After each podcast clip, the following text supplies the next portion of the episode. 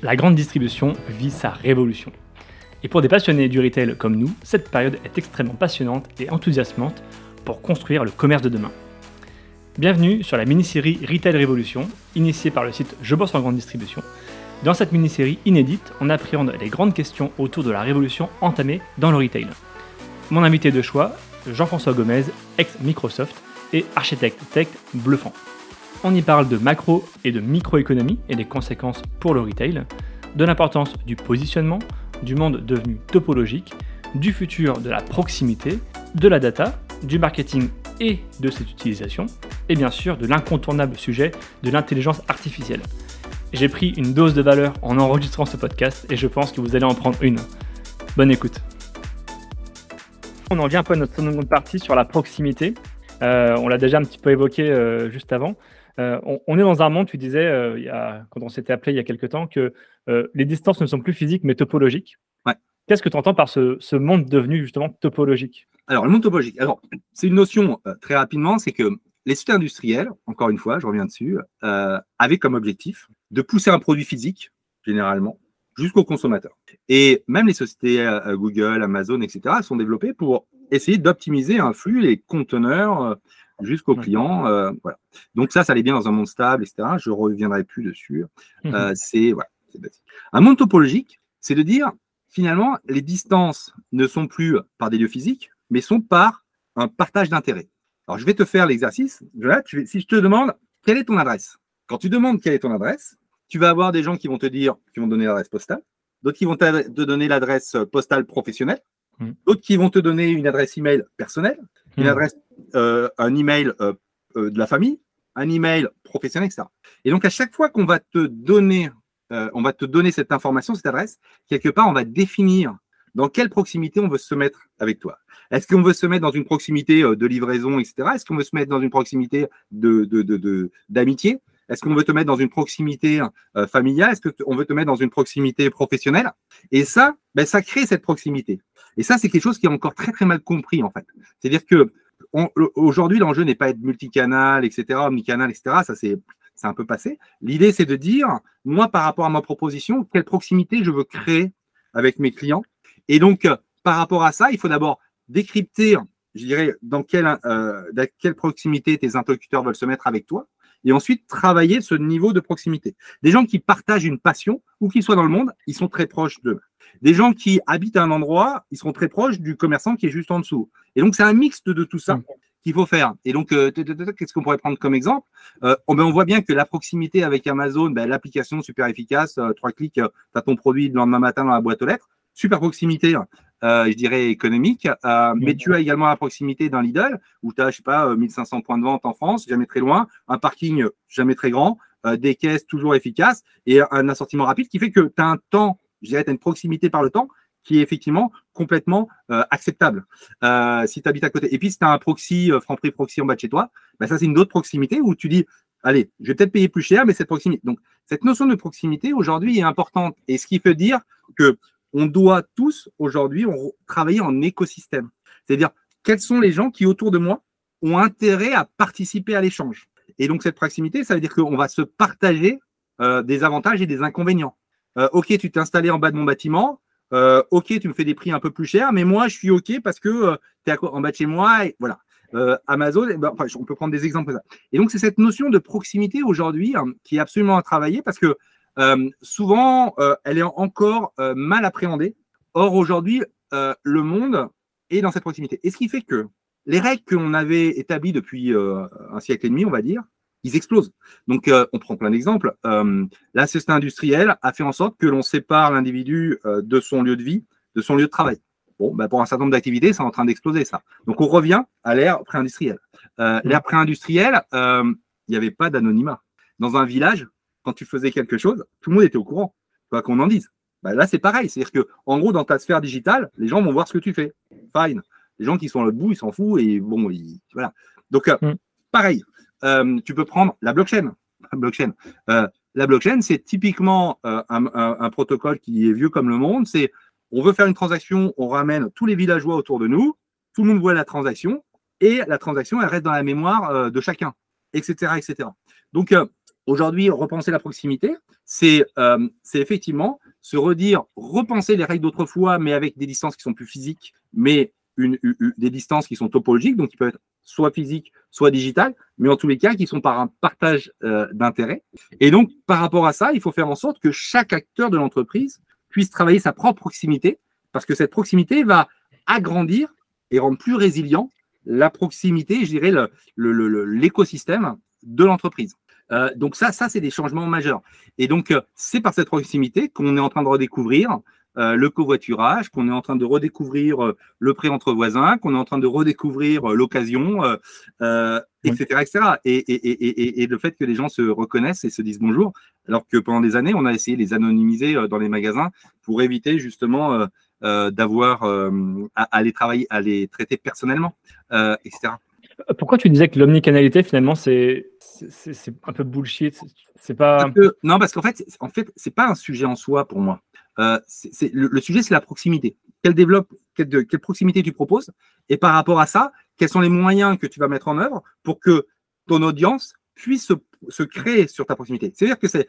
Euh, tu vois, on peut parler des DNVB, mais on peut parler d'un certain d'acteurs. Ils n'ont pas d'interface, ils ont des API. Et ce sont d'autres acteurs qui vont servir de relais pour les atteindre. Quand tu prends euh, des fabricants, des fabricants, euh, des producteurs français, ils utilisent Amazon. Donc en fait, ils n'ont pas développé d'omnicanalité. Ils ont juste un, dans la chaîne de valeur, ils ont intégré un acteur qui faisait finalement cette omnicanalité, en l'occurrence Amazon, et qui va leur, traiter. Donc tu, vois, c'est cette notion de dire, c'est pas automatique. Euh, il faut se reposer des questions, éviter d'utiliser les mots un peu communs. Typiquement, un autre exemple, le CRM, Customer Relationship Management. Mais aujourd'hui, l'enjeu, c'est pas de gérer la relation avec ses clients, c'est probablement de donner la possibilité à ses clients de gérer la relation avec la marque. Donc, euh, c'est une notion qu'on appelle le vendor relationship management depuis très longtemps, mais globalement, c'est comment tu donnes la possibilité à ton client de piloter sa relation avec la marque. C'est bien ça l'enjeu aujourd'hui. Euh, et donc, euh, si on voulait aller au-delà, c'est pourquoi demain, les clients ne deviendraient pas des co-investisseurs de l'entreprise?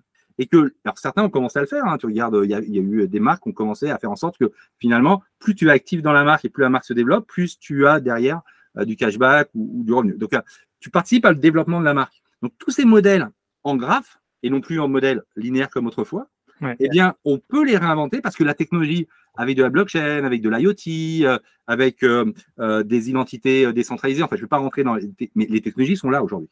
il faut juste que dans notre état d'esprit, dans notre, dans notre mode de pensée, on soit tous déstabilisés en se disant, mais finalement, est-ce que plutôt que de deviner à la place du client, je ne laisserai pas la possibilité au client de me dire ce qu'il veut C'est tout bon, hein mais je trouve que ça, ça existe rarement, etc. etc. Et, les conséquences pour un point de vente, alors qu'il ce soit un hypermarché ou un, commerce de proximité, qu'est-ce qu'il doit changer aujourd'hui pour exister demain? Est-ce que le futur, c'est forcément cette proximité? Écoute, donc encore une fois, cette proximité, elle doit être relative par rapport à l'activité de l'entreprise. En d'autres termes, si toi, tu es je veux dire, on continuera à se déplacer de toute façon, on continuera à, de toute façon, on, continuera à se, déplacer. Mais un de sujets, moi, qui me tient euh, à cœur aujourd'hui, vraiment, beaucoup à cœur, et je travaille avec un certain nombre de, de, startups sur ces sujets-là, notamment, c'est comment on peut faire société ensemble. Parce que on est bien sur une problématique qui est de dire, il y a plein d'individualités au niveau économique, au niveau individu, etc. Et comment, de nouveau, et on le voit bien aujourd'hui, c'est un peu dramatique ce qu'on voit souvent, c'est comment faire en sorte que les gens puissent, de nouveau, ensemble, s'associer pour créer de la valeur dans le respect des données de chacun. Donc là, il y a des technologies qui permettent de faire ce, genre de choses. Mais plus que jamais, il faut donner, faciliter euh, grâce à des outils, grâce à des initiatives. Et dans le retail, il y en a un paquet. Hein. Euh, moi, souvent, je dis au retail, mais est-ce que vous êtes allé voir les collectivités locales? Est-ce que vous êtes allé voir les régies de transport?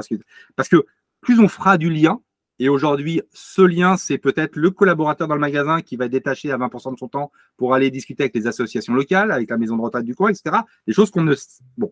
Et ça, c'est encore pareil. C'est quels sont, quels sont tes invariants. Si tu as un distributeur et que tu dis, bah tiens, euh, toi, euh, euh, plutôt que de refaire du stock, on va dire un peu comme ça, de rester sur le cavage, on te libère une demi-journée pour que tu ailles voir peut-être un certain nombre de clients, tu vois comment on peut optimiser la livraison, qu'ils aient plus à se déplacer, ou voir avec les locales pour organiser des livraisons organisées par la mairie, ou travailler avec des sociétés du dernier kilomètre qui vont, je ne sais pas, mais être créatif sur la distribution pour effectivement réduire l'impact sur l'environnement, faciliter, je dirais, la vie de, chacun. Il y a plein de choses à créer dans la proximité. La technologie le permet aujourd'hui. Donc ça, c'est pour la distribution. Pour le commerce, c'est pourquoi, et ça en a discuté, pourquoi les, les, vendeurs points de vente qui sont des experts. Euh, alors aujourd'hui, on commence à faire du live shopping, mais ils n'iraient pas chez les clients. Je viens de finir ma piscine, j'invite mes voisins et un des vendeurs euh, d'une marque euh, va m'accompagner, va amener la bouteille et puis on, va discuter. Waouh et, ça change la relation. Donc là-dessus, il y, a tout un tas de, de, de, de start-up. Enfin, il y a, y a, un moment qui, où il faut être créatif. Et je, reprends l'exemple de bullshit, enfin pas bullshit, mais je suis un peu, ouais, je suis un peu direct, mais euh, tout ce qu'on a appelé pendant des années de l'e-commerce, pour moi, c'était de la e-distribution. C'était un faux distribu. On allait généralement sur le web pour aller vite. On n'allait pas sur le web pour avoir du conseil. Euh, voilà. Donc ça, c'est un sujet. Et donc le e-commerce, pour moi, il commence seulement à arriver pour le moment avec le live shopping ou ce genre de choses, ou avec des solutions. Euh, Mais typiquement, le fait de mal utiliser les mots, eh bien, ne permet pas de résoudre et d'être pas clair, et, ça ne permet pas d'être clair en fait dans sa proposition de valeur. Ça, me fait, ça me fait euh, venir à une question euh, qui n'était pas préparée, celle-ci, mais on, est un peu dans une société finalement un peu encore individualiste, et on tend vers une société un peu où, l'intérêt général demeure. Euh, on, voit des sociétés à mission justement qui émergent, notamment dans la distribution.